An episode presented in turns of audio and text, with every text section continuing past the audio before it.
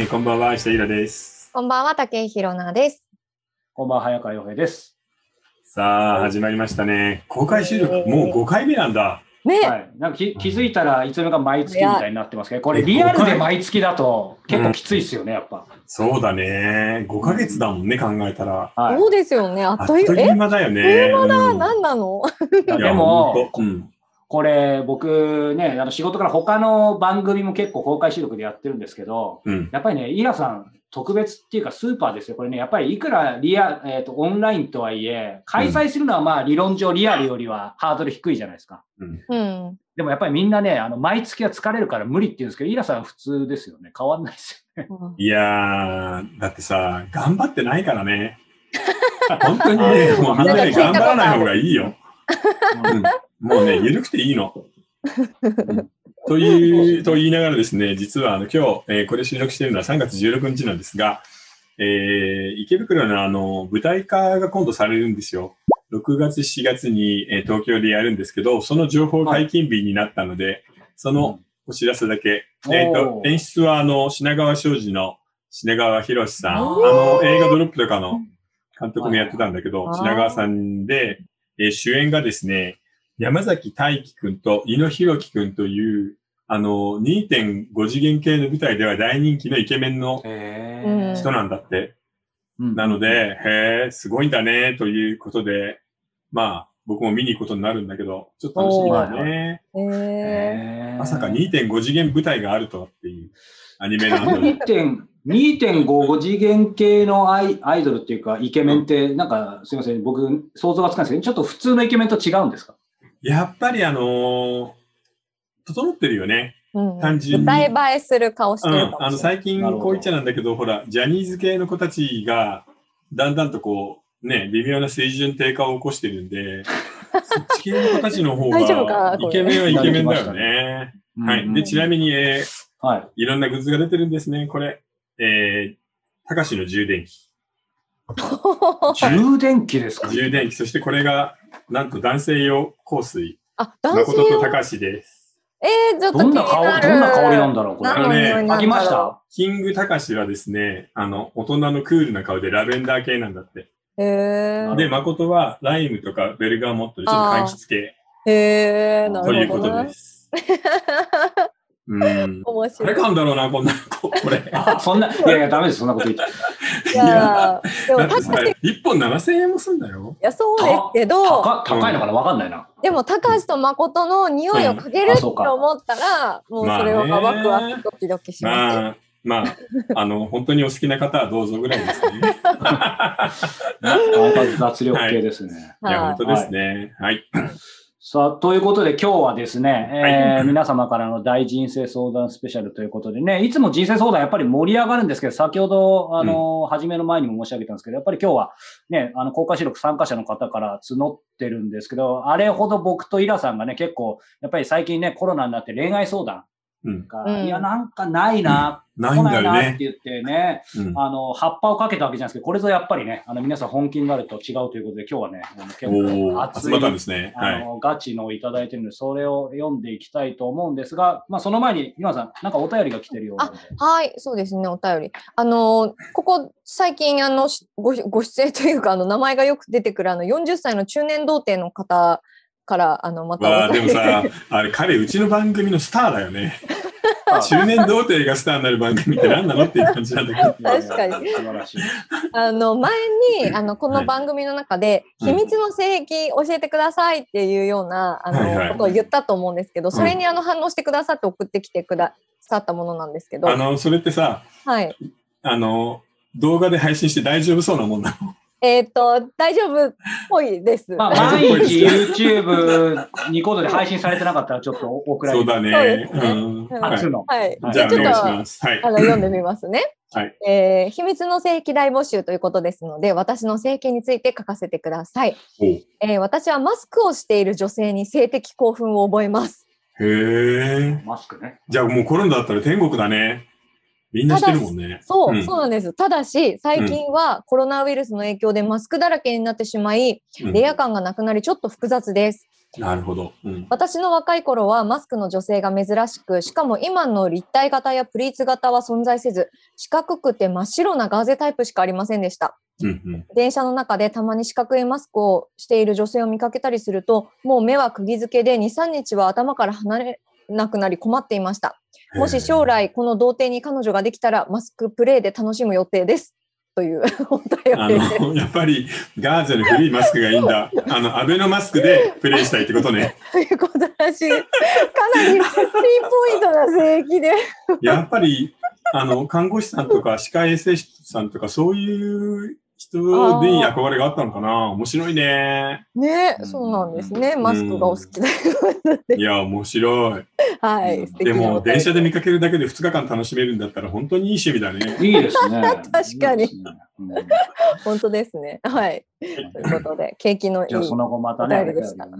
そうですね。はい彼女作ってほしいね。ね、マスクプレイしてうん、もう。作らなくてもいいから、本当に、北方さんじゃないけどうん、風俗行こう？もういいじゃん、40だったら。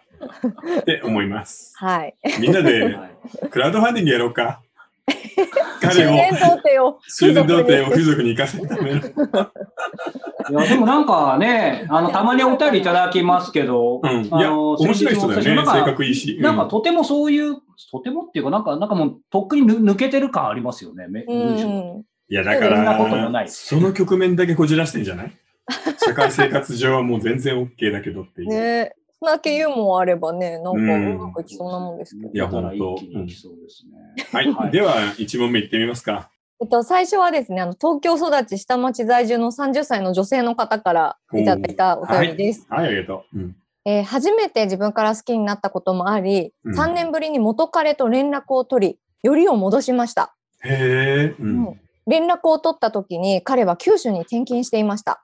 うん転勤が終わったら東京に戻って結婚しようと言ってくれていたのですが、彼の会社が潰れたため、仲間と共に九州で開業して今頑張っています。へえ。うんで今もずっと結婚したいと言ってくれているのですが、お店も軌道に乗ってきた中で将来のことをぼんやりとしか考えず、日々のことをこなしているだけの姿に苛立ちも覚えています。うん応援の気持ちももちろん大きいのですが、お互い九州でのせ結婚生活を望まない中、このまま付き合うべきなのか、どこかで見切りをつけた方がいいのか見極め、タイミングについて皆さんならどうするかお伺いできたら嬉しいですということです。あうん、あ、あの、飲食か何かの人なのかな？ねえ、どう、うん、詳しくは書いてないけど、親会社が潰れてしまって、九州で、なあ、お店か何かを開業していると会社を。うんうわー、これ悩むねそう、ちなみうに、んちょっと年齢が30歳ということなのー。で、うんまあ、ちょっと結婚意識やっぱしますよね。まあするよねだと。ただ、彼女はさ、今の話ぶりからすると、すぐに子供が欲しいみたいなタイプじゃないじゃない、うんそう考えるとタイムリミットとしてはかなりあるよね。それと、なんか彼は今、その新しくお店とか会社作ってスタートしたばっかりだと、なんか恋愛に気持ちがそんな向いてないと思うんだよねう。んで、それが彼女にとってはちょっとイラつくところなのかもしれないけど、この時期コロナ禍で新スタートを切って知らない土地で頑張ってるって考えると、ここはちょっと余裕を持って見てあげた方がいいのかなって気がするんだけどな。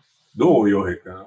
うん。いや、でも、イラさんおっしゃったね、最後のキーワードはその、その通りというか、やっぱコロナ禍かつ新天地っていうと、うん。まあなんかね、このこの方には、まあ、も申し訳ないっていうのもあれですけど、なんか、まあ、良くも悪くもっていうか、あんまり良くないかもしれない。どうしてもね、お男って言い方自体がちょっと古臭いかもしれないけど、うん。仕事で、うん。かつ、そのガチで自分で起業っていうと、やっぱりちょっとそこに今、あの、そこだけじゃない、彼女も大事にしなきゃって分かっちゃいるけどっていうところがあるので、ちょっとだけどうしても男目線になっちゃいますけど、そう。ねえねえ、洋平君さ、会社作った時って結婚してた？いや、もう知ってますけど、一番ある意味、そのどどん底ですよ。どんあ、そっうんか。これから一番ややばいっていう時に、これから結婚するかどうかってんだよ迷いはなかったわけね。あ、ないです。もう子供が生まれそうっていうところ一番。ああ、そこで起業か。え、ヒ一番だから普通止められる。女性目線からしたら。うん、あのこの方の焦りがすごくよく伝わってきてわかるんですよね。うん。ただなんかやっ今さっきイラさんも早川さんも言ったように起業して、まあ、知らない土地で今コロナの中で多分すごい頑張ってらっしゃるんだと思うんですよお店も軌道に乗ってきたっていうことなので、多分、なんかよく言うじゃないですか、男性ってもう仕事のことになると仕事のことしか考えられないみたいな。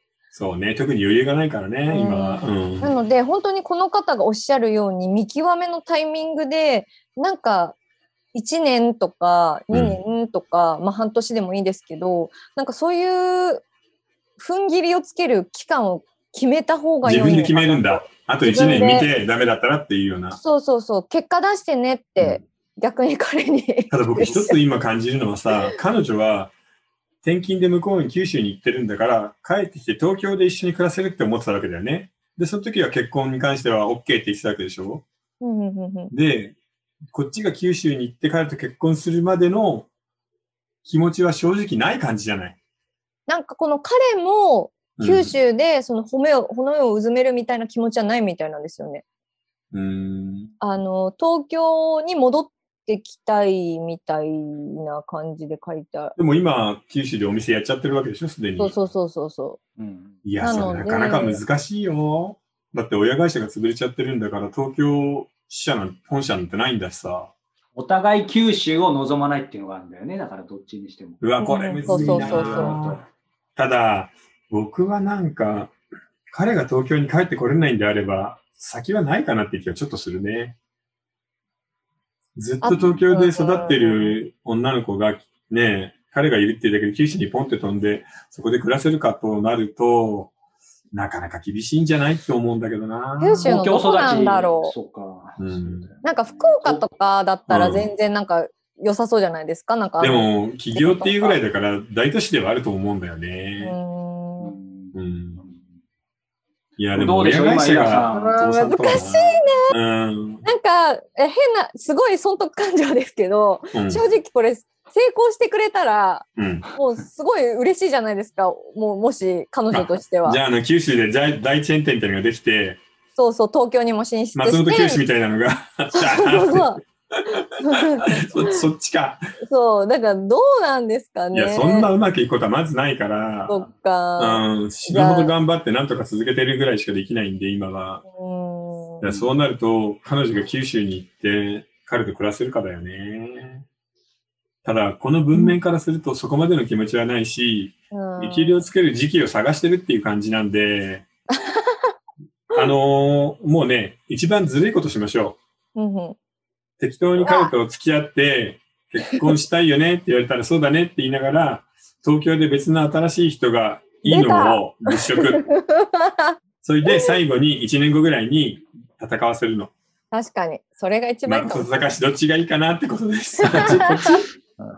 ラベンダーがいいかな、ベルガモット。それでいいんじゃない？あうんでもでもエラさんここに今なんか補足が書いてあるんですけど、うん。よりを戻してから1年半経ってるらしいんですよ今おおはいはい。で1年半の中で会ったのは2回だけですってえあコロー、ナ禍とはいえね。それで結婚しようとか言われて、うんってうなずいていいのってなんかあの、ね、タワーの街の短歌みたいになるけど、そういうことでいいの？いやでもこのなんかお女として応援したいっていう気持ちもあるんですよ、うんだからなんかこうわがまま言っちゃって負担になるのも嫌だなって思うわけなんですよね。だけどさ、1年半で2回しか会ってないってことはさ、エッチだって2回しかしてないってことじゃん？そんなのありって付き合ってるって言えるのかな？うーんどうなんでしょうか。いきなり九州に行ったら彼に地元のガールフレンドがいるみたいなことじゃないの？えもうそれ一番悲しい結末いや、特にさ、飲食系の人だったらさ、ねえ、女の子溢れてるからね、九州も。まあそうですあしかもうん九州の女性って強いって言いますよね。なんかそう、ガンガン来るらしいからね。声うん。うーんや、なんかでもちょっと今の話を聞いてあやふやになったな。うーん1年半で2回しか会っていない人と簡単に結婚できるかっていうのもあるし、で、その彼と、ね、知らない土地で暮らし始めるってリスクが高すぎない？この文面からだけじゃちょっとわかんないですけど、このカレー自体、まあもちろん合ってるのが2回だけっていうのはあんまり良くないかもしれない。このカレー自体が、なんて言うんだろう、彼女に対してどういう感じなのかっていうのがあんまり見えないですよね。だからもうとても余裕がないんだろうけど。そうだね。でも僕はなんか、彼女の気持ちは文面から感じるのは、見切り時をどうするか迷ってるっていう、もう方向としては決まってる気がするんだよね。うんもう別れようっていう方向で。でも私30半ば超えて思いますけど、うん30代前半の女性のモテ期って多分すご相当なものがあると思うんですよ。ね、それはすごいんだ、やっぱり。やっぱり、えー皆さんどうですか？あのうん過ぎ去って、過ぎ去って気づく30代前半のこう女性の良さみたいな。あ、ねえねえねえ。それはさ、後半になると変わってくるもんなの？わかんないですけど、多分うん私の気持ちの変化なんだと思うんですよ、単純に。うん。なんか自分ではなんかもう、なんでしょう、もう現役終わったな、みたいな。元気終わったなみたいな気持ちになってるんですよね、なんか。何？ある日境にあるの？それか、なんかいつの間にかそうなってた？いや、いつの間にかそうなってましたね。気がつけば最近波に誘われないな、みたいな、そういうこと？あそうそう、そういうのとか、あの、なんかお男の人から声かけられないな、みたいなへえ。のがあるって言われてたんですよ、ずっと。うん。あの、先輩から、女性の。いうんうんや、そんなことないだろ、みたいな。思ってたら、うん。うん。いや、あるな、みたいな。へえ。なんで、多分一番多分本当に今いい時だと思うんで、私はイラさんの意見に賛成ですね。そうだね。やっぱ東京でそう別の相手を探して、一応キープでそうそうそうそう事。業の行方を見守ると。そうそうそうそう。はい、うん。それが多分。一番いいと思う。で、そういうことに関してさ、そんなことやるとずるいとかさ、真心がないとか言う人がいるけど、女の人はずるくて悪くて大丈夫だからね。それが魅力的だったりね。うん。もう全然いいから。なんか踏み台にして、自分だけでも幸せになってください。ま あ、本当究極の面人生。相談だよね。こんなんか大丈夫かな？こんなこと言って。はいまあね、あのもしね、あの、追加でとかね、あればね、後でこのオフレコトークの方でもありますので、そこでね、あの、まあ、名乗り出ていただいてもチャットでもいいのでね、あの、またあれば追加で何かこちらもフィードバックできると思います。はい。さあ、これやっぱ盛り上がりましたね。あっという間にもう20もう、そうか、分時間だ。あそんなに、あ、ですのあららで、はいえーこの後ね、大人生相談スペシャルはたっぷり、えー後編でお届けしたいと思いますので、えー続きはですね、えー YouTube、えーメンバーシップもしくは、えーニコ動の方、えーそれぞれ会員登録していただけると、えーご覧いただけます。詳しくはこちら下の URL を、えーご覧になっていただけたらと思います。はい。はい。それではまた後ほど後編ではい後ほど会いましょう。